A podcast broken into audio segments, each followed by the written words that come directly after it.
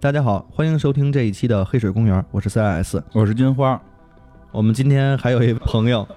啊，你自我介绍一下啊，我是蛋挞。嗯，之前听过那个《怪谈新耳袋》那一集的话，大家都知道有一个玻璃珠的声音啊，就出自的是蛋挞。对，然后对那天主要是大夜里的，我们关着灯，CS 多带进一个人来。咱们今儿呢，给大家嗯再介绍一部新剧，也算是新剧吧。今年夏天的七月份呢，也算是剧王吧，应该是。嗯，这部剧的名字呢叫《怪奇物语》。嗯，这部剧其实讲述的整个也是一个比较悬疑的事情，而且也是讲了一个非常具有科幻色彩的事情。对于这个剧，觉得没有大家吹的那么的好。嗯，对对对，真是这样。因为跟艾文还单独录过一期，就趁你们都不在的时候，我们俩偷偷有一天夜里录了一期。你们俩是光录音了吗？光录，然后提到了这个，其实并不是这个剧不好，而是。因为之前也说过，就是我们每个人在小时候看的剧会不一样嘛，所以这个剧，说实话啊，我在看的时候，从基本上从第一集开始，因为大概也知道那个，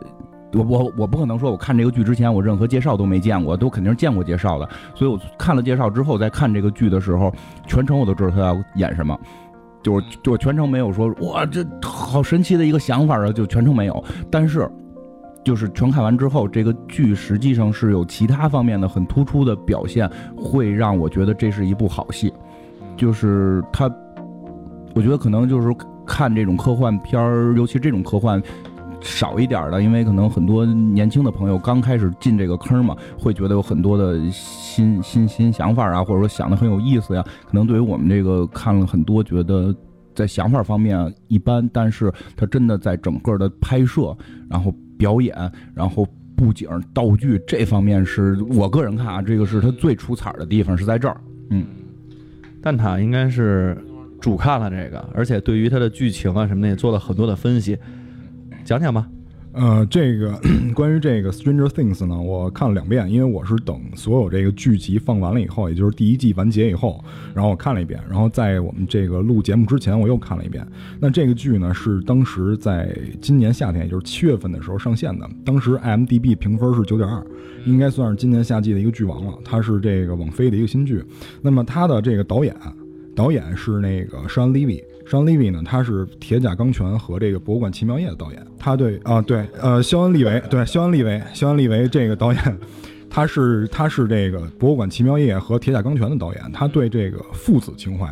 拿捏的这个尺度特别好。然后当时这个跟他一起来导演这个剧的，然后同时也是这个剧的一个编主要编剧吧，是这个达菲兄弟。嗯。达菲兄弟呢，他在找这个利维的时候呢，他已经把分镜画出来一部分了。然后利维就对这个片儿特别感兴趣，他说：“这个我们一定要拍。”那刚才金花说的，呃，有一定道理的是什么呢？就是他认为这个就是剧情，确实你要说这个呃特效上，或者说这个剧情上有什么特别大的新意，确实没有。但是他最大的。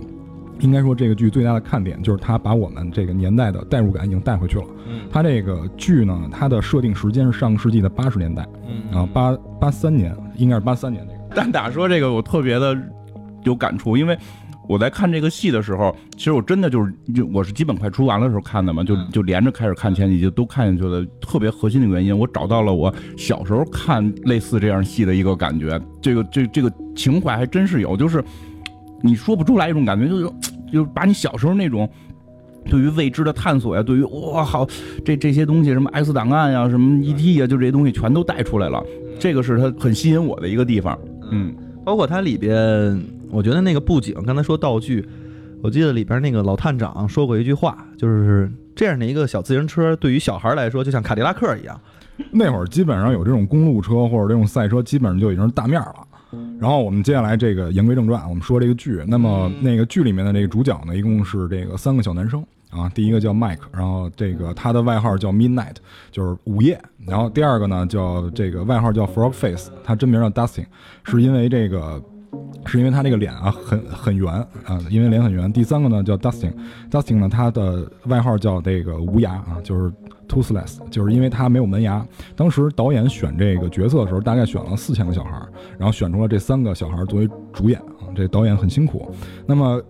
最重要，他看中的这三个人是什么？其实这导演把这三个小孩当成了自己，因为这个达菲兄弟从小时候就是这种技术宅，很明显的技术宅。但是他跟我们现在技术宅不太一样，现在的这个年轻人很多都是横着鼠标出生的。那么当时他们那个年代那个小孩，就比如说像八十年代，因为我们都是八零后嘛，八十年代那个小孩，他们能做的是什么呢？无非也就是玩这个无线电什么的。然后包括他们还在剧里面说，他们自制了一个火山。所以这个导演看中他们，呃，我觉得是有原因的，很有可能是这三个小朋友他们本身对这个科技的东西啊很感兴趣，所以，我我们可能这个三个小孩他说的都是英文，这个我都记不住谁是谁，咱们对对对吧？对，然后咱们还给他都挨个起上外号，以后好好好好讲。外号就是无无牙仔、小小小黑孩、对青蛙脸，对吧？对吧？就这这三个啊，就之后按这个念法，你就。然后这个故事呢，它主要的这个元素啊，首首先就包括这个现在一些大片儿都都会有。第一个就是这个超能力，然后就是这个怪啊，一定要有这个怪兽，然后要有这个情怀，青少年这种情怀，还有怀旧。那么这里面呢，还有还讲到了一个可能是跟这个寂静岭比较像的，叫这个逆世界啊。它这个其实是一个重点描写的，贯穿全剧的一个主要元素，而且它这里边其实描述的这个世界跟我们现实也是有连通的。对吧？然后，但是他会给你的感觉就是真的是寂静岭，满天飘灰，进去的这种所有的气全都是有毒气的。对，就是我觉得这个戏，反正看到后来又。还还会有另一个角色，那个小十一嘛，小十一会出现，是一个拥有超能力的女孩嘛。其实整个这部戏就是相当于你带着《X 战警》里的凤凰女去寂静岭这个世界，把异形打败，就对吧？是这样。包括后来异形下卵，就情节说，就所以你看的时候，我看的时候我没有任何的就惊爆点啊，超能力，秦格雷嘛，然后异世界，异世界寂静岭嘛。就是就是让让你感觉整个一直在跳戏是吧？包括到结尾的时候啊，这嘴里都塞东西了，一定会怀孕嘛？这 这是异形嘛？就但是很有意思的把这东西捏到一块儿了。没有，我看见那个第一个那个怪物出现的时候，我第一个感觉就是舔食者，对，太像了。就是舔食者不下崽儿，而且舔食者是日本出来的，所以你还没领会到，它必须得是异形能下崽儿，就下崽儿很重要。对，寂静岭，寂静岭其实也是。美国的那种情调，寂静岭的那些怪物记得不下崽儿吧？对，不下崽儿，下对下下崽儿的是那个异形。嗯嗯。然后这个刚才金花说关于这怪兽啊，其实这里面为什么选择这种怪兽呢？是因为它致敬了很多作品。这个怪兽它的这个主体其实来自于寄生兽，就是那个开花的那个大脸啊。因为到最后一集的时候，这个怪会整体的出现，然后并且跟这个主人公一行人进行搏斗，然后我们能够。对，能够这个清楚的看到这个怪是什么样，所以呢，就是这里面就是像我们刚才说的，它这些元素我们已经介绍完了，接下来它有很多彩蛋，就是据一些达人分享，大概这个彩蛋的数目超过了八十个以上。然后我们在这里面总结了一些就是比较代表性的。那整个故事的情节大概是两条线并行的。它这个他这个导演啊，就是一看就是这个史蒂芬金的这个迷弟，一看就是他的迷弟，他里面向史蒂芬金致敬了很多次。这两条线呢，一条线是这个去寻找这个丢失的小孩儿，第二条线呢是揭开整个研究所的这个秘密。那么在之前呢是有很多不同的线索汇聚而成的。那他这个指导风格其实又有点像这个盖里奇啊，盖里奇特别善于玩这种多线多形，就是多线索并推的这样一个故事情节啊。所以这个故事刚开始的时候，大家可能看起来就是觉得比较乱，然后同时就是为这些主角着急。就觉得他他其实就前面用了大量的这种手法做每一个人的背景和这个自己每个人的角色的一个渗入，然后包括这个小孩刚丢的时候，这个妈妈的角色、警长的角色，早上起来就家里边也没人，然后自己做早餐，随便做点，然后到了这个上班的地儿又迟到，就其实是一个特别懒散的一个警察。然后包括那个妈妈呢，其实是一个特别不照顾家里边的一个妈妈。对于两个孩子之间的东西的话，他基本上是放任自如的。你们两个去干你们两个自己的，然后大孩子一定要照顾小孩子。然后这大孩子呢，就是这这大孩子应该叫什么？给他起个外号，就蘑菇头啊。好，蘑菇头，蘑菇头呢，他呢就是。我以为你要手拿出一个蘑菇呢。你用手干嘛？没有，拿出拿出那黑屏，拿出在桌下的那只手。蘑菇头呢，他一直有工作，然后为家里边的话打工赚钱，养家糊口。这几个小孩呢，就是天马行空的，天天在坐在一起玩 D N D，对，然后他们其实，我觉得做这个背景也特别有意思，就是这几个小孩在描述他们在那个年代玩的这个游戏，就是充满想象力的，其实就是在玩纸质版的魔兽世界，对对对。打了十个小时的副本，就是这么几个人，然后他们一直在这个剧里边穿插，然后他们丢了个孩子嘛，那个 Will，对。那个 Will 对 Will 在这里面是丢了的，因为呃一开始的时候，这个剧一开始的时候，实际上是这个呃他们先给介绍，就是给这个研究所啊拉开了一个序幕，就是告诉大家有一个很神奇的一个地方，但是瞬间这个镜头回转到了这些小孩在玩这个《龙与地下城》这个过程。那么我怎么觉得你这快塞我嘴里了？没关系。在玩这个《龙与地下城》，那么这个《龙与地下城》在当时那个年代是特别有代表性的一个桌上游戏啊，一个桌游啊。那么这里面这个超能力者名字叫 Eleven，就是十一这个小孩儿。然后最后这个小孩儿为了怕他就是过度物化，这里面可能是导演加了一个梗啊，也可能有过度解读了。他们可能怕这个女性被过度物化，所以管叫艾尔 E L 啊，艾尔。那么这艾尔 L 的这个角色，他实际上是来自于这个史蒂芬金的这个《Firestarter》，就是《凶火》这个电影，也是八十年代这个电影。那么当时这个凶火的这个女主是一个九岁小孩儿，她因为这个服药，然后具备了超能力。然后我们现在继续介绍这个彩蛋啊，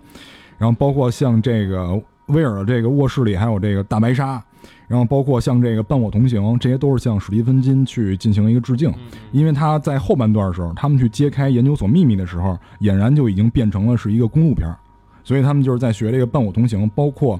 鬼玩人的海报。还有一个就是有一个很长时间特写的，就是这个十一在看电视的时候，上面播的是西曼，这个应该是我们这个年代的小孩都知道的。然后包括就是在后面，他们还有这个他们的克拉克老师，实际上也是致敬这个史蒂芬金的那个作品，叫做这个啊，不是不好意思说错了，是这个蒂姆波顿的作品，就是科学怪狗，就是弗莱肯。弗莱肯那个科学怪人里边那个博士，里面那个博士他是这种一字胡啊，然后这个偏分的这种发型，然后包括里面还出现了这个尤达大师的这个造型，也就是他的这个玩偶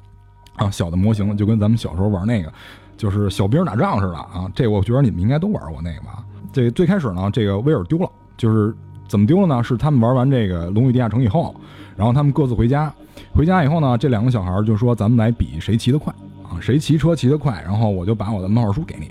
然后于是这个威尔就开始猛骑啊，就是站着骑啊，开始，然后骑着骑着，达斯汀不追他了，就是这个骑着骑着，这个乌鸦仔不追他了。因为他实在骑得太快了，后来他想完了，这回我要丢本漫画了，是这个《X 战警》。因为《X 战警》这回今年还是今年的吧，拍那个片儿不是也是八十年代吗？其实跟这个是一个年代，就是他们现在的好莱坞的这波导演基本上都是八零左右，不是八零出生的，应该是正好是。呃对，就是跟那个片儿里边的那堆什么乌鸦仔啊，这个青蛙脸，他们是差不多岁数的，就是他们对那个年代的情怀会特别的深，因为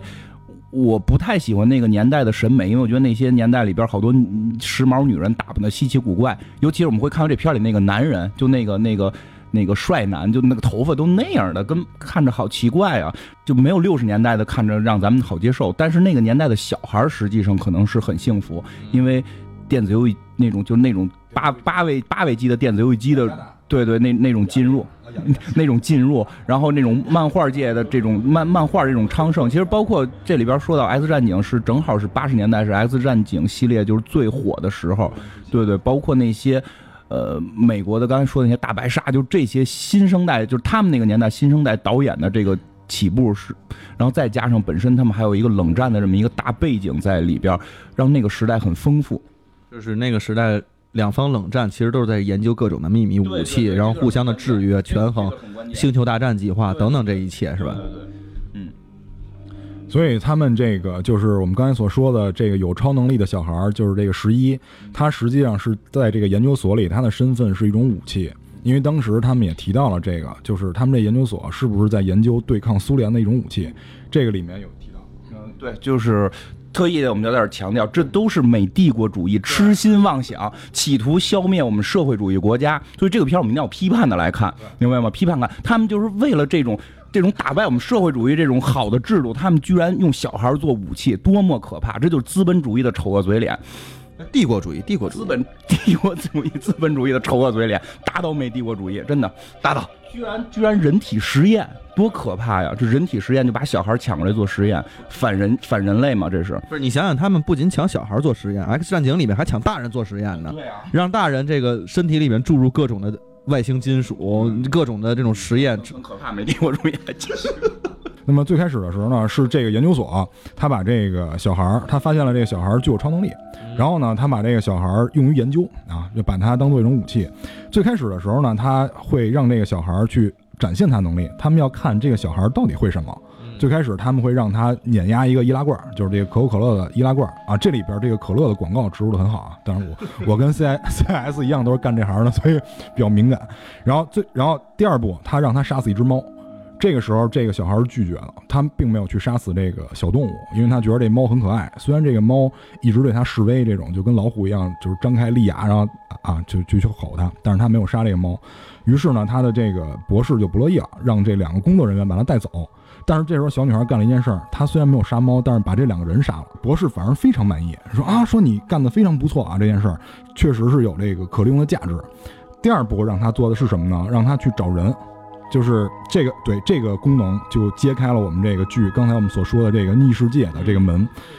他去找这个，他去找这个人的时候，最开始这个人是在这个研究所里的。他会让他找隔壁的这个人，然后去窃听他说什么。嗯，那这个时候他会把这个他听到这些话放到他们研究所的某个广播、某个喇叭里面，让大家去听。但然后博士发现他有这个功能以后，去开始让他做一些间谍的工作。他第一个接到的正式工作是去窃听一个苏联人，啊，因为他说的是这个俄语啊。所以你看，这个美帝为了达到我们这个共产主义国家哈，这真是啊倾尽社会社会主义，对，为了达到我们这个社会主义国家，真是倾尽全力啊。然后他去窃听这个苏联人，他在窃听这个苏联人一半的时候，突然发现有一些奇怪的声音。那么这个奇怪的声音来自于哪儿？就是来自于一个怪兽。他这个时候看到的是一个背景，这个背景确实有点像《生化危机》里面的舔食者。然后他越来越近，离这个人越来越近，越来越近的时候。然后他摸了一下这个这个怪兽，这怪兽突然意识到有人能够看到他，然后突然转过来一个脸，这个时候画面就切断了，就就开始转场。与此同时，这个逆世界的门就被打开了，因为他跟这个世界的怪兽产生了连接。最开始的这个 Will 就是跟他们一块玩《龙与地下城》的这个小孩，然后包括这个女主人公这个 Nancy 啊，这个。Nancy 的这个伙伴，一个女伴叫 Barbara 啊，芭芭拉劫掠了这两个人，然后于是这个小镇就慌了。就是这个背景是有交代的，这是一个特别小的小镇，大家发生了什么事儿，其他人都会知道。那么这两件事儿马上就成为了这个镇里的大新闻。然后这个警长知道这件事儿以后，就开始积极去去探索。那么这时候可能导演又埋了一个梗，因为这个警长的名字叫 Hopper，就是 H O P E R。那 hope 是希望的意思嘛？那这个警长应该是在这里面唯一一个就是男人有担当、有责任的出现，因为这个导演我不知道为什么他可能对男性有这个抵触啊。就是主角的主角的爸爸说的最多的一句话就是 language，就是你注意你的措辞，你注意你的语言，不能爆粗口。除此之外一直在沉默。就是这个男人非常非常无能，很多的事儿都是由这个女人去办的。那包括这个丢失的，就是儿童的家长，这个这个这个妈妈其实是当时演这爱德华的这个特别可爱的一个小姑娘，但是现在已经开始演妈妈了啊，赖德，嗯，就是他因为中间就这个演员去偷了好多勺子，后来被抓了。他是有偷盗癖，这是有盗窃癖的，嗯，看就然后就是从一个嗯。电影的特别炙热的这个电影女星，然后现在沦落到了这个在电视连续剧里边演一个中年妇女，可见偷窃这种行为是不对的，是会毁人的，明白？不，但是我觉得他其实风韵犹存。开开玩笑了，其实赖赖德在这个片里边演的演技非常的非常的好，真的是这个片等于是这个是电影演员嘛，水平真的是不一般。嗯，我觉得他那个就从孩子刚丢。报警，然后到警察那屋开始跟人家说，因为咱现在也有孩子嘛，我觉得他那个心情其实演出来的时候，如果让我去表现这件事情的话，也就那个样子了，可能就是他把这种疯狂妈妈的这种疯狂给表现出来了，这个这种偏执啊，这这种神经质啊，全部都演的是很到位的。嗯，而且八十年代应该女性美国开始都跟男性一样，同样都要工作了，是吧？对对对，而且他没有，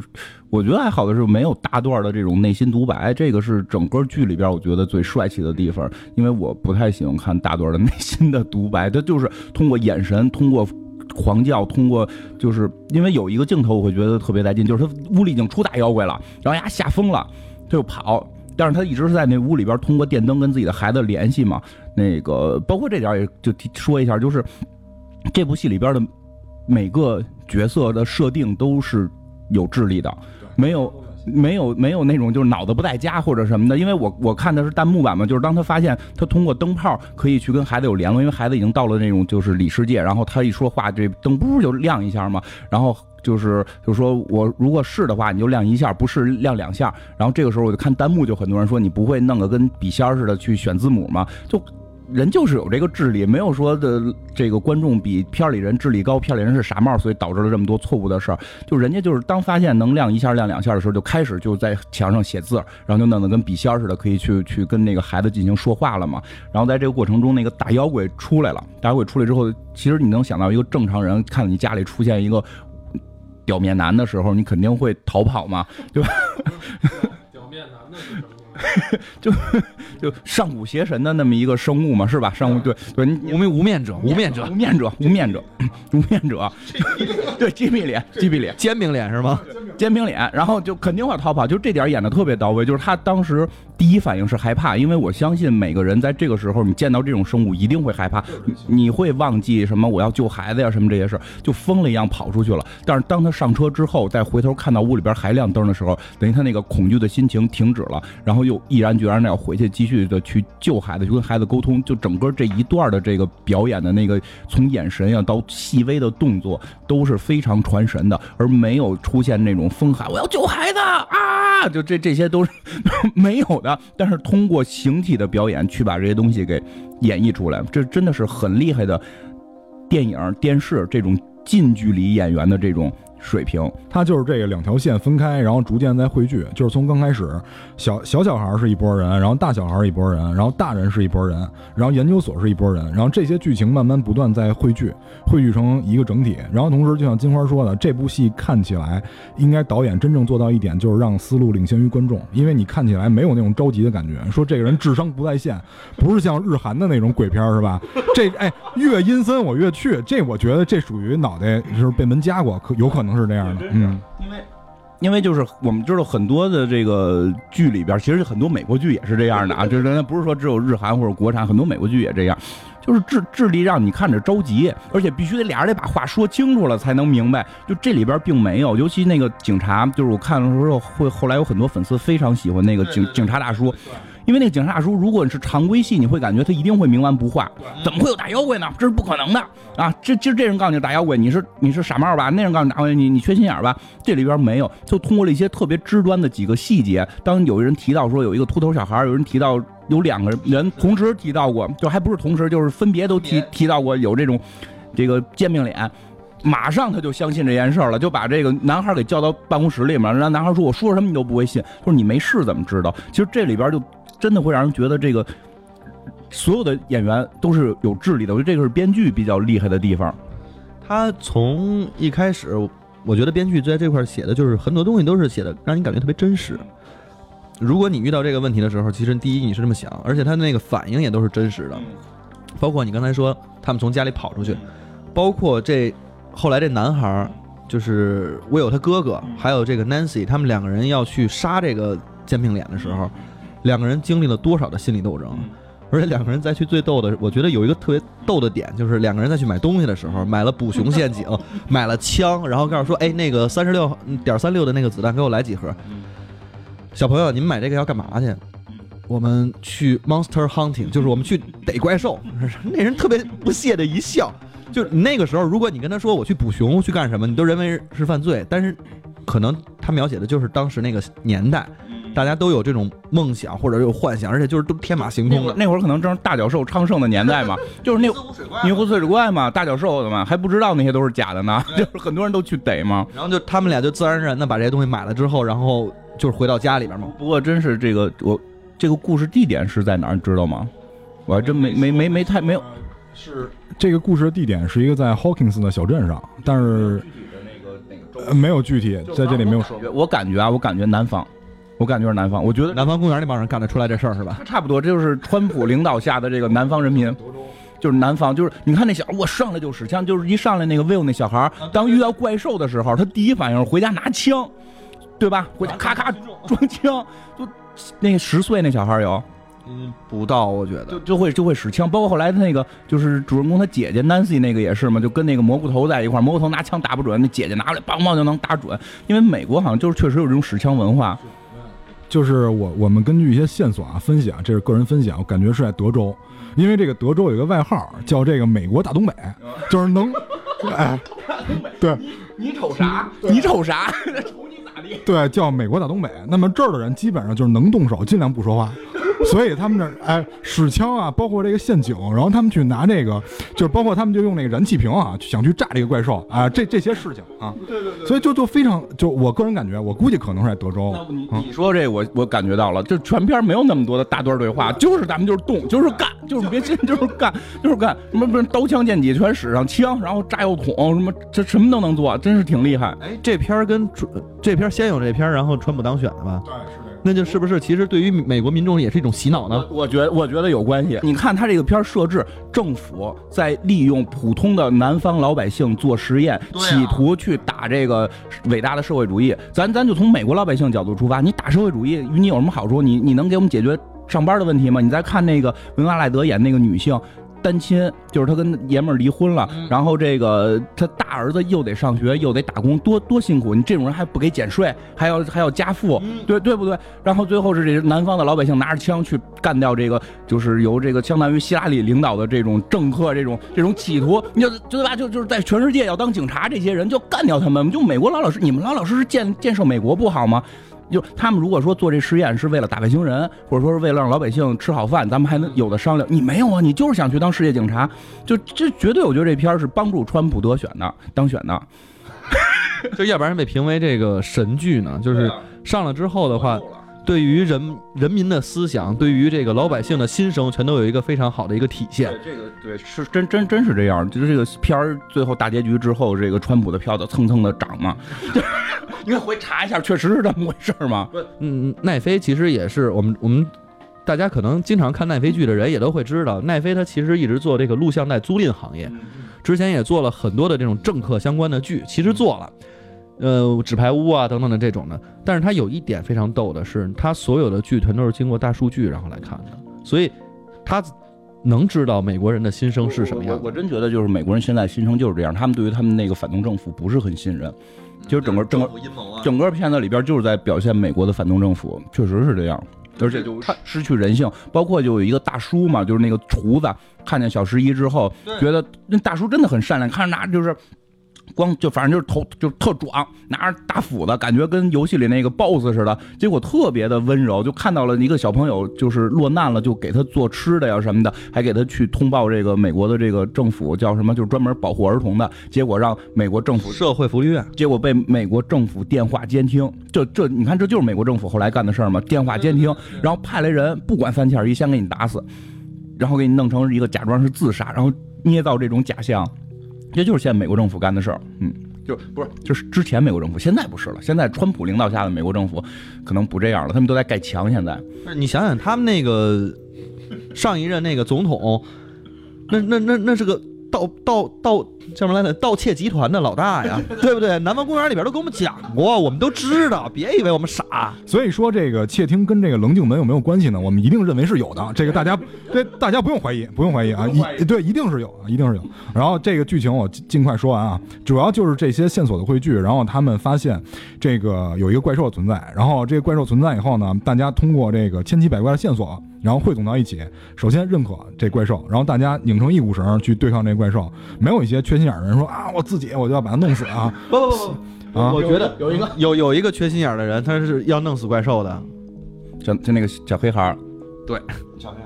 但是小黑孩在关键的时候还是表现出了智力在线，对，就那个是很关键，因为他不像一般剧情，这我要单独行动，然后去那儿，然后看见敌人出来了，啊，杀进去打，然后砰砰砰让人打死，没没有这样，人看他出来了，赶紧跑，然后通通知大家，就我真觉得他智商特别高的在于，我都没想到他能理解这件事儿，是那个那帮人是去抓小十一，就他能够这么快的看到一个，就是他最后找到那个基地了，从基地里出来车，他马上第一反应就是要抓小十一，然后就开始通过无线电去联系自己的朋友，就。这真的跟你刚才说的似的，他领先了这个观众一步。就这帮人是聪明的，这这我特别喜欢看这种聪明人的电影。就是还是说那两个人要回头杀这个煎饼脸的时候，两个人商量了很久，而且他们买东西全都是有目的的。我在这屋里边，当他这灯闪的时候，他出来，所以的话，我需要用枪也好，用火也好，给他逼到陷阱上，拴住之后的话，点火，这一系列的动作全都是这么安排的这。个就是明显的是一个生存猎人，对吧？这陷阱布置的非常好，对吗？对吧？还是放火，最后是这火手雷吗？火陷阱，对吧？对对对嗯，所以，所以他们这组合可能就是一个猎人跟那火法火法哎，猎人火法之间的一个组合。但是但是最后你会发现，就是大妖怪还是还是出来之后，就是有一另外一个人进来是拿狼牙棒给他怼下去的嘛，就是还是最后进来了一个武器战，不是进来了个 T，对，就是武器战啊，不 T 是吗？不是他他没盾牌，他拿的是一个狼牙棒嘛。不过这片儿也教了我们对付妖怪的各种办法，怎么造狼牙棒，这我觉得挺帅气不是我之前都没想过拿钉子直接杵上面就行。啊。对，拿钉子最后全砸下去就可以变成狼牙棒嘛。不是，但是中国这个棒球棒我们手头都没有，怎么办呢？我我们接着刚才说啊，就是大家发现这个大妖怪以后，首先是认可，然后大家拧成一股绳去跟他干。这个就是这个片儿里面，我觉得最让人大快人心的就是这种个人英雄主义没有得到那种体现啊，所以这个就是美国人还是非常狡猾的，他们知道拧成一股绳，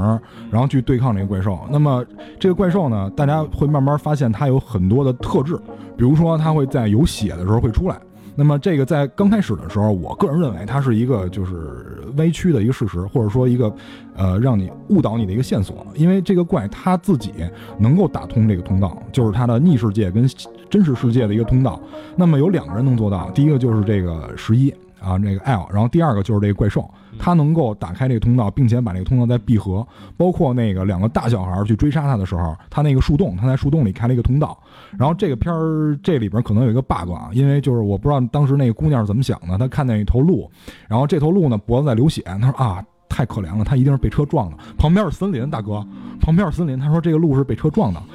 可能是撞了之后跑下去的嘛，这这可能撞了之后滚下去的。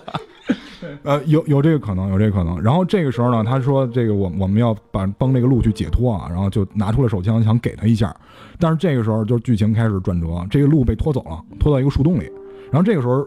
呃可能这个片儿里唯一智商低下的点就在这儿，就这两个人分开了。其实这俩人我估计离着也就十米吧。然后这个姑娘，也就是这个小孩的姐姐 Nancy，爬进了这个树洞，进了逆世界。然后这个这个蘑菇头呢，去另外一边去找这个失踪的小孩儿。可能，反正我看这个剧情里面，就是大概也就十米左右，然后他们互相喊，竟然听不见，呃，这个是我挺费解的。他那会儿不是已经进洞里了吗？对，进进去了。是，但是在那个进洞之前，他先喊了蘑菇头，蘑菇头没来，他才自己进去的啊。对，好好好像是有这个情节，可能蘑菇头听起来还没赶到他就进去了，因为就是。就像你说的是大东北嘛，你想东北女孩就是就东北女孩嘛，又漂亮又又又又虎实，就是就是 不是就是说你确实想到就是这个女孩开始又使枪啪啪的打特准，肯定我估计他就是原始设定里这些人都是小时候打猎的，所以他可能以为就是个怪，就是不是怪物是动物呢，所以就钻进去。不过确实那点儿是是唯一这片里边觉得你不会去干的事儿。呃 Sheldon 说过，他舅舅是怎么死的？是烟筒里进了一只浣熊，然后他把脑袋伸进去，被浣熊抓死的，多危险呀！火箭大师闹着玩儿呢，火箭大师好吗？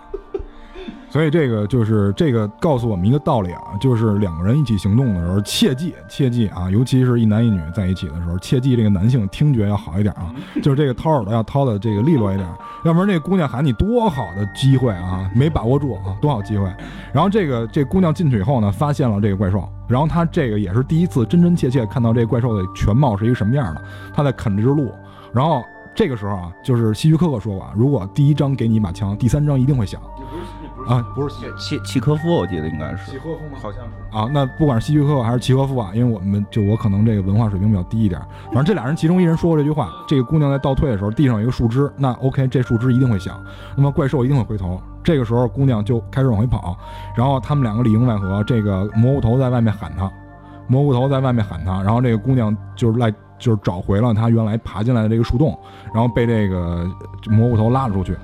这个时候这个时候已经有人看到怪兽全貌了，然后他们汇总在一起，把这个怪兽这个啊形态啊各种合计出来以后，然后才像刚才金花说的，他们去设置这个陷阱是靠自己啊给给了自己一刀，然后把这个就是血撒到了这个陷阱，然后引这个怪兽出来。那么这个时候又有一个体现人性的地方，就是金花刚才说的，就是这个比较坏这个小男孩，就是这个 Nancy 比较喜欢的那个，他也就是她的男朋友。那 刚开始的时候误会他了，以为他们两个劈腿了，就是背着他劈腿了，但实际上并不是。这个小男孩回来，他其实内心是善良的，他想他是想借着这个机会向这个就是蘑菇头道歉，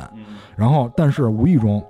卷入了这么一个事儿，就是发现了这大怪兽。然后他发现大怪兽的时候，他第一反应也是跑的，这个一定是人性，这一定是人性。但是他跟那个母亲做的事儿是一样的，因为他的母亲要守护小孩儿，他害怕跑出去以后干了什么，拿了一把斧子进来。就是为了守这个小孩儿，那么这个这个魔物这个呃，Steve 就是这个小坏男孩跑了以后，发现这个屋里灯在闪，然后也发现他们有危险，第一时间也回来了。所以这个怪兽是被物理攻击，也就是这个狼牙棒啊，被狼牙棒给歇的歇了一趔趄啊。这还是搬家有用，还是得有搬家。不是你也能看出发型来，飞机头比蘑菇头厉害。对，你 这是怎么看出来的？行行，但是就是对飞机头，但是跟蘑菇头在这件事之间，他为什么要道歉？是因为他俩发生了一场 PVP 啊，PVP 就是呃一个回到正道，回到正道。好，然后最后就是他们发现这个这个怪兽的一些问题以后，把那个怪兽轰跑了。那么他们把怪兽成功的引向了陷阱，同时点开了这个燃烧陷阱，这怪兽在里面烧。然后他们觉得这怪应该是死了的，正常情况应该是死了的。但是等他们拿灭火器把这个火灭掉以后，发现只是夹掉了这个怪的一块肉啊。那么这个时候，另外一帮小孩儿，那么在等着就是就是救这个他们自己同伴的时候，然后发现就是他们在学校里，然后就是去躲这个呃这个研究所来抓这个，然然后来抓这个十一的这波人。那么这个博士为什么来抓他们？是因为这个妈妈和这个 Hopper 就是这个警长，他们去了这个研究所，在跟他们谈判，说你们给我们装备，我们去找我们自己的孩子，然后我们同时会告诉你你们要找的这个小十一在哪儿。然后，但是你们事后必须与我们没有瓜葛，他们达成协议了。那么这个博士带着人去抓这个小朋友，那么这些小朋友呢，在学校里进行躲藏。然后同时呢，这个警长和这个妈妈去找自己的小孩儿。那么他们这里面就是虽然也有回忆杀啊，但是我觉得他回忆杀回忆的特别特别顺畅，就是他不像那个日剧似的，我就是为了回忆杀而回忆杀，他是经过一些线索引导啊，比如说就是最后警长和这个妈妈找到这个小孩儿做人工呼吸的时候，他通过人工呼吸这一件事儿。然后闪回到了这个警长去救他自己的女儿，他自己的女儿当时得了绝症，然后做这个人工呼吸的时候那个场景，所以这个这个警长，我觉得他的名字起的很有深意，Hopper 就是很有希望的一个人。那么他确实他在这里面帮了很多的忙，同时也是因为他自己女儿，他亲手看着他，就是亲眼看着他自己的生命消逝掉，然后他无能为力，然后导致他一定会把这个小孩救活，就他跟这个妈妈一定要把这小孩救活，所以他特别义无反顾的去救这个孩子，他可能也是植入了自己的一些遗憾。那么，在言归正传，到第三条线索就是这一堆小孩儿。那么，这个伊莱文发现这个研究所的博士带着一堆人来抓他的时候，他基本上已经可以说就是升级，就是赛亚人应该爆发了一个阶段，往上爆发了一个阶段，因为他瞬间让所有人这七窍流血，然后瞬间倒地，然后这个时候他自己也因为这个体力消耗过度啊，然后间歇性的没有超能力，然后这个时候这个博士带着第二波人来抓他的时候。然后帮手出现了，就是这个 JB 脸啊，就是这个煎饼脸出现了，然后把这个直接先把这个博士弄死，然后开始追这帮小孩儿。那么在最后的时候，在最后的时候，这个十一小十一跟这个怪兽把这个怪兽带走了，然后同时把这个通道封上了啊。那么对，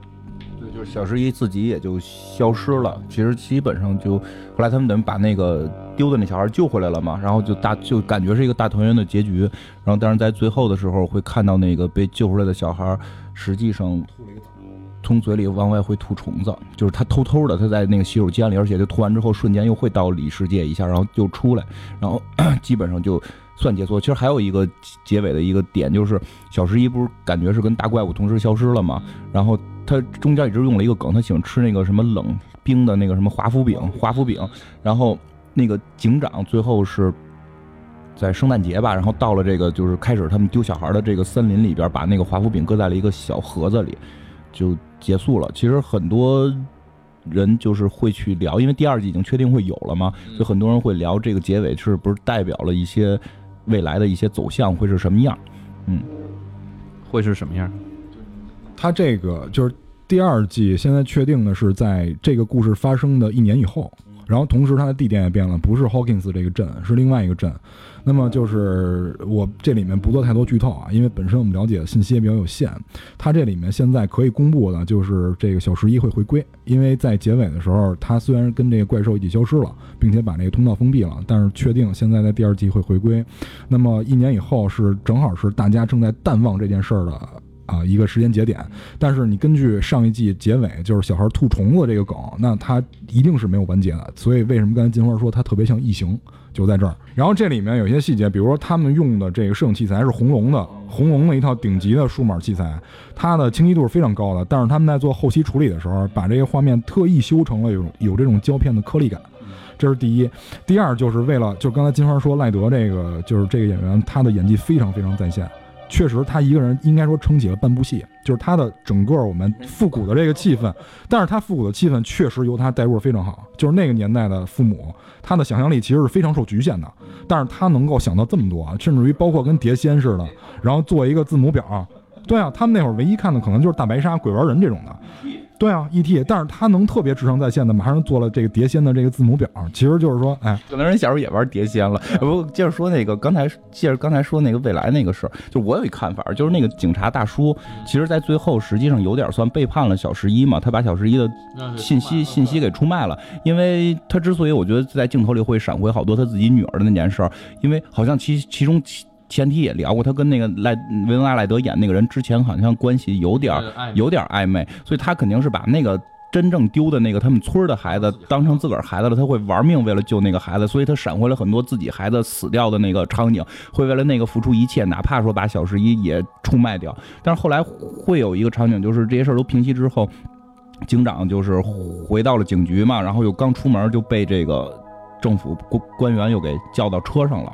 但实际上并不是绑架上车，而是叫到车上。然后再之后就是他去放华夫饼这些情节，所以我觉得就是这个警察叔叔可能已经进入了政府的这个部门。就你想，如果政府就是美国这种邪恶的政府发现这么有这么一个人才，发现有这么一个人才，对吧？他能单枪匹马，可以，因为他带了一个妇女和一一一把小孩，这基本算是从成人角度来讲，他算单枪匹马在干了。这么这么一个人能够。看透一个就是这么复杂的一个事儿，而且最后把人能救出来。因为之前演过，就是那个科学的那个组织，那个能源部那个组织，他们都弄不出来，他们进去都啪啪的死，然后人家居然就能弄出来。所以估计有可能是他可能也加入这个组织了。然后，但是。他并不是说是加入这个组织是成为一个坏人，他可能是会带到一个新方向或者怎么样，所以我觉得可能未来的第二季里会是这么去发展。叫十一肯定没死嘛，因为他肯定现在还能拿到那个冷华夫饼的话，他肯定是能在两个两个阶段里去穿越嘛。嗯，他这里面描述的那个世界，我觉得其实也可以聊一聊，它跟现实世界之间一个是打通的，再有一个的话，它也是完全一样的，只不过是说所有的东西让你看的全都是嗯。特别恶心，对啊，腐烂的那种场景。但其实我不知道这块是不是美国有这种情节。你像那个寂静岭，其实也是。寂静岭描述的是，你当车开到一个地方的时候，这个浓雾笼罩，进入之后的话，就是一个特别欣欣向然的小镇，本身应该是，但是实际上它是一个不为人知，然后背后有很多恐怖故事，一到晚上就变。我觉得他们就是没来北京住过。我。来北京住过，这这很正常吗？很正常吗？北京的纯吗？这都是，这有什么大妖怪的？大惊小怪他们都不是。现在我觉得不光是北京了，我前两天出差到外地去，这很多城市都是这个样子，太可怕了。南京也是，这那个南京 不要不要讲这个，我们我们是为为了防防人家激光制导武器的，你们就不懂，就是 不是这个不是靠地图的算法就可以吗？啊。我们再讲讲这里边，其实还用了很多，因为这几个小孩儿都是可以说是科学怪才吧，也算是对于科学特别的，呃，痴迷。无论他们使用无线电也好，还是上那种科学自然课。美国是不是有传统那种科学自然课？就是现实，对，就是自然时间课，一定要做火山。实际上，对，你会发现好多片儿都有火山，就火山是他们最常见的一个科学的实验。包括我觉得好多人也会聊到，就是你看它里边有一段做那个玻璃箱嘛，对吧？玻璃箱什么用什么盐水啊什么的，咱们就不具体描述它了。就这个东西其实还是挺高科技的。这个东西不是水跟盐，然后让人飘着。有什么高科技的？不是，就是说感感官玻璃箱这个东西是很高科技。因为我们学心理的时候，就是说国外一直会研究这些东西，就是心理学上会原就是基层研究人的这个感觉、触觉的这么一个东西。但是你会发现，这个东西他们的一个小学老师会做，就是说明人家的这个教育体系跟这个我觉得应该是导演，还是还是回到咱们刚才说那个话题，他导演把这些小孩当成了自己嘛，然后包括就是这个，但是年代感，他为什么一个旧时代的片儿能让你看进去？其实这个在心理学上可能叫那个隧道效应，就是人会关注那个特别反常的一面，就是像金花刚才说的，一个小学老师竟然会这么高科技东西，这些其实都是一些现代元素，还有它复古这些元素的一个对冲，让你感觉有这种时代感，然后有新意。并不是，我觉得可能美国的老师真会。真的是这样，因为是有《生活大爆炸》里边，我们之前也提到过，提到过好多什么土豆发电啊什么这些，其实他们觉得都是小学生该会的东西，然后咱们都会看着很莫名其妙。我估计咱们的小学生除了专门去学科学的那种特长班以外，剩下的人应该是不会做火山的。但是好像我们真的看美剧啊或者电影里边，就做火山是非常非常普遍的一个化学的这么一个，应该是化学的那么一个玩法嘛，对吧？不过说到这儿，其实我是挺想聊那几个小小孩演演技的，因为就是我刚才一开始就说了，整个片里片里边，我会觉得最酷的是这帮小孩的演技，就是所有人的演技吧，真的就所有人演技都是挺到位的，就是最但是最关键的是这几个小孩。我大概说一下，其实有很多种观点，因为我之前聊过，我特喜欢的一个电影剪辑的老师，在电影学院教学，后来跟电影学院闹翻，北中国电影学院、北京电影学院闹翻，去美国教课那个，他有点极端，他认为。电影这种东西，因为像什么张艺谋、陈凯歌都是他学生，他认为电影这种东西就是导演是最强的，然后演员是是不存在的，演员就是你的道具。然后呢，我觉得有点过了，他说的有他说的有点有点过，但是也代表一一方面的想法。但是呢，就是他也提到了，就是电影表演和戏剧表演的区别。其实这是我国就这么说吧，就是咱们国家好多人看的时候分不清的，就电影表演和。戏剧表演是有极大区分的，因为戏剧表演你会远距离观看，它必须用肢体语言跟大量的对白，包括夸张的表演。所以有的时候我们会在看电视连续剧的时候，就会认为，因为因为中国可能出演员的学校会少，所以人这个戏剧学院什么的肯定也是很著名的地方，所以我们会看到很多片儿里边会有那种大段对白，然后那种面对镜头咔咔咔那样啊那样那样那样，有很多肢体语言那种。我们会觉得那个叫演技，实际上，按说那个是戏剧表演方法，并不是电影。如果用这种方法表演电影，会非常之怪的。我并不喜欢这样的电影。但是你看这里边的小孩，就所有的表演非常的含蓄。全部是微表情，就这里边有一个特让我震撼的表演，就是那个青蛙脸跟那个小十一两个人在最后大决战之前的亲嘴儿，就是没有表演完之后啊脸红啊那样一概的都没有，就是那个小十一，因为小十一表演的就是很沉默嘛，就那个眼神和那个嘴型，只是有了可能几毫米的一个差别，就会让你感觉到整个那个人内心的那种真实感。就是其实有的时候我们看什么那个叫什么。那个什么斯坦尼斯拉夫斯基，就就就大家一说都爱说这个，包括周星驰那会儿演的那个那个叫什么喜喜剧《喜剧之王》里边老提到这个人嘛。其实他就聊的就大概就是这种这种体验式这种东西，你真实会是什么样，你就去表现什么样。所以这些小孩的演技的这种内敛的这种演技，是真的算是电视界，我觉得是也不是说罕见，就是就是真的很不错。因为我看这种小孩片可能少，你想看电脑娃娃里边小孩到不了这种演技的。电对电脑娃娃是那个咱们小时候的一个情景喜剧，因为这个就是像金花刚才说，这表演表演最大的一个特点应该叫藏，就是你不能说你全都展示出来。像金花刚才说戏剧表演，其实可能说的大家不太理解啊。其实我们要说舞台剧，可能大家会比较了解。就像你去你们去看那个开心麻花一样，开心麻花的那个，比如《夏洛特烦恼》，然后从这个话剧舞台到那个电视舞台，他们。其实是这个剧本是话剧剧本，但是它搬到荧幕上以后，你会觉得有些怪，因为就像金花说的，那些去念独白啊，去念这个，去用这个夸张的肢体语言去表演，这个是属于舞台剧的一个范畴。像这个《怪奇物语》，真的就是这种电视连续剧的样本样样板剧，就就是就是你就照着它学，你就错不了。包括演技，这个是特别配合，而且包括其实这戏拍摄应该会非常有难度，小孩演。小孩儿跟动物，因为我也做广告了嘛，就特别知道，就是如果我们跟客户提一个创意的话，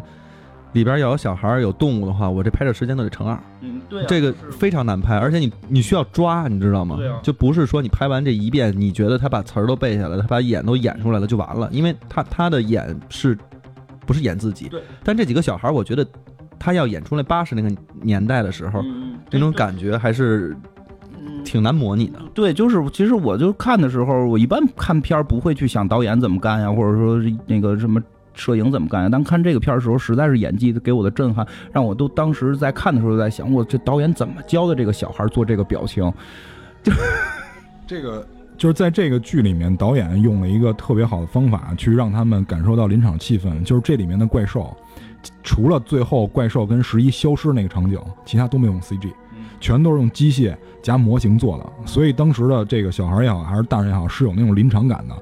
同时，同时他也能特别好的把这个情绪带入到那个年代，因为你你们可以看到这个剧里面的这个特效并不是特别好，跟那变形金刚什么完全没法比。你要看完那个再看这个，你会觉得一堆马赛克。嗯，对，确实是那样，就是因为他用的是这种模型加机械的一个手法，让人有这种哎，就是代入感啊。不，但是我觉得，其实说这个片子好，我觉得还有一点是说导演其实对于这几个人控制控制，而且他镜头用的非常好，我感觉，就是他捕捉人的那个表情的时候用的基本上都是特写，他不是说是一个远距离你看不见的东西，所以他会你会感觉说这几个人表表情实在是屌爆了，就是那个表情一拍。当那个呃，就是要救 Will 那个那叫什么青蛙脸，他要跳跳的时候，他那个表情是非常坚定的，你知道吗？没有没有那种就是游离，哎呦害怕呀或者怎么样。而且他那个小伙伴那个没牙，就是无牙无牙仔，他在表现的时候就是说你你不要这个我牙怎么怎么样，他其实就是有点无奈，你知道吗？就你不要那么去干。就是他们他们的微表情做的非常的到位，就是真的演技反而挺厉害，包括那个 Nancy 那个眉头那个一脑袋皱纹儿，那 我觉得长挺好看的。有好多人会骂他，觉得不好看，没有人说他是是绿茶婊什么的，包括他那个那个那样的八字眉的，这个 Nancy 的鼻唇沟特别特别明显，这应该也是当时人的一个特点吧。嗯，可能吧，反正就是他那些表情做的也到位，就这里边这些演员真的很厉害，嗯。包括包括那个，就说起那个来，就是那个演员叫那什么，就是芭芭芭拉那个是吧？就就没有没有的那个，就不哎他他是死了吧？是是死了，不是后来有明确说死了吗？包括那个就是好像怎么说来的，就是，嗯，就这个剧本里边，实际上就刚才说的演技嘛，就剧本里边很多事儿也是教科书式的，就是呃前边有的后边一定会照应，而且废话会剪掉，所以后来有很多人诟病，就是这芭芭拉他们家是不是？嗯，父母 有点心大呀，孩子丢了死了也没去警局闹，因为因为我觉得他从来没出现。对吧？从来没出现过，呃，出现过一回打一电话，哎，不是不是跟住你们家吗？对吧？就这么一镜头，实际上他是，我觉得跟拍拍摄手法有关系，他是拍八八集嘛，而且一下播放，它不像那些美剧似的，就一一集一集一集拍，所以他拍的很紧凑。他估计那段戏觉得对主剧情影响不大，就就主剧情给拿掉了。但是，当然就是说芭芭拉这个人物还挺逗，好像啊，我听说的，这不知道是不是真的，应该是他并不是一个真正的职业演员啊，啊这些人都不是，是吗？因为这几个小孩就是咱们最开始的时候，对啊，对，然后这个都是就是他们找了大概四千个小孩吧，然后最开始的时候就这个 Eleven 就这个小十一，他是长发啊，然后那在网上有他以前的照片，后来让他理发他不愿意理，然后你知道让他看的是谁吗？是那个 Mad Max，就是《疯狂麦克斯》里边查理斯塞隆，然后小孩说哎这挺帅的，然后我还是理了吧，所以 这我跟你说完，就是就是那个巴演芭芭拉那个，好像是电影院的一个是领位，还是打扫卫生的，我不太确定啊。但他是在一个影院工作，就是影院的一个非表演的人员，但是他后来死了嘛，影院里没有表演人员，影院里只有放电影的。就让他不是死掉了吗？后来好多网友就认为他死的特别冤得慌，因为确实他死的有点冤嘛。然后之后后来很多人就是为此特意去他那个影院。去他那个影院看电影，然后后来他觉得影响了整个影院的工作，他现在就辞职了。就是这个芭芭拉好像在国外是挺，就是因为这个片儿被捧起来了，就大家非常欣赏这个角色，因为他不好看，然后他不光不好看，他还阻阻止别人啪啪啪，但是在保护那个女孩嘛，就是大家觉得就是很，就我觉得有点同情的这种感觉，或者怎么样感觉，就觉得他演的也很真实，就是就是他演的就是那么一个不太好，那不太好看，然后就是你拿我当朋友，但实际上就跟我们那回讲那个小四分的那个事儿啊，就永远你这个看最漂亮的女孩，身边都会有一个长得不太漂亮的姑娘跟着她做最好的朋友。对啊，就是他演这么一个这个角色，还真征服了不少人，包括现在很多这个，据说是在美国那边就有画这种，呃，街头涂鸦什么的，会画他呀什么的。后来因为芭芭拉这个演员演这个，现在也出名了嘛，他也已经开始在又接别的戏了。嗯，就是就从从网红转为电影演员，对对对对，从网红，那我们什么时候可以转成电影演员吗？你今天有人说我长得像刘烨呢，他他可能那个字儿打错了，他那是意思是刘涛儿，是刘能，长得像刘能。不是你，你可以先从那个蓝宇那种角色演起，我觉得还是非非常有潜力的。哦，不要老吐槽性取向问题。他都已经承认了自己性取向没有问题。因为呃，就是喜欢男的。对啊，因为这个就是像金花刚才说，他们这个演技很到位，有很大一部分原因是他们在本色出演。这个本色出演跟你拿演技去往上靠，这是完全两个概念。就比如说，为什么我说让金花去演这个蓝雨这个角色？本色，因为本色出演的话，他可以找到那个感觉，你知道吗？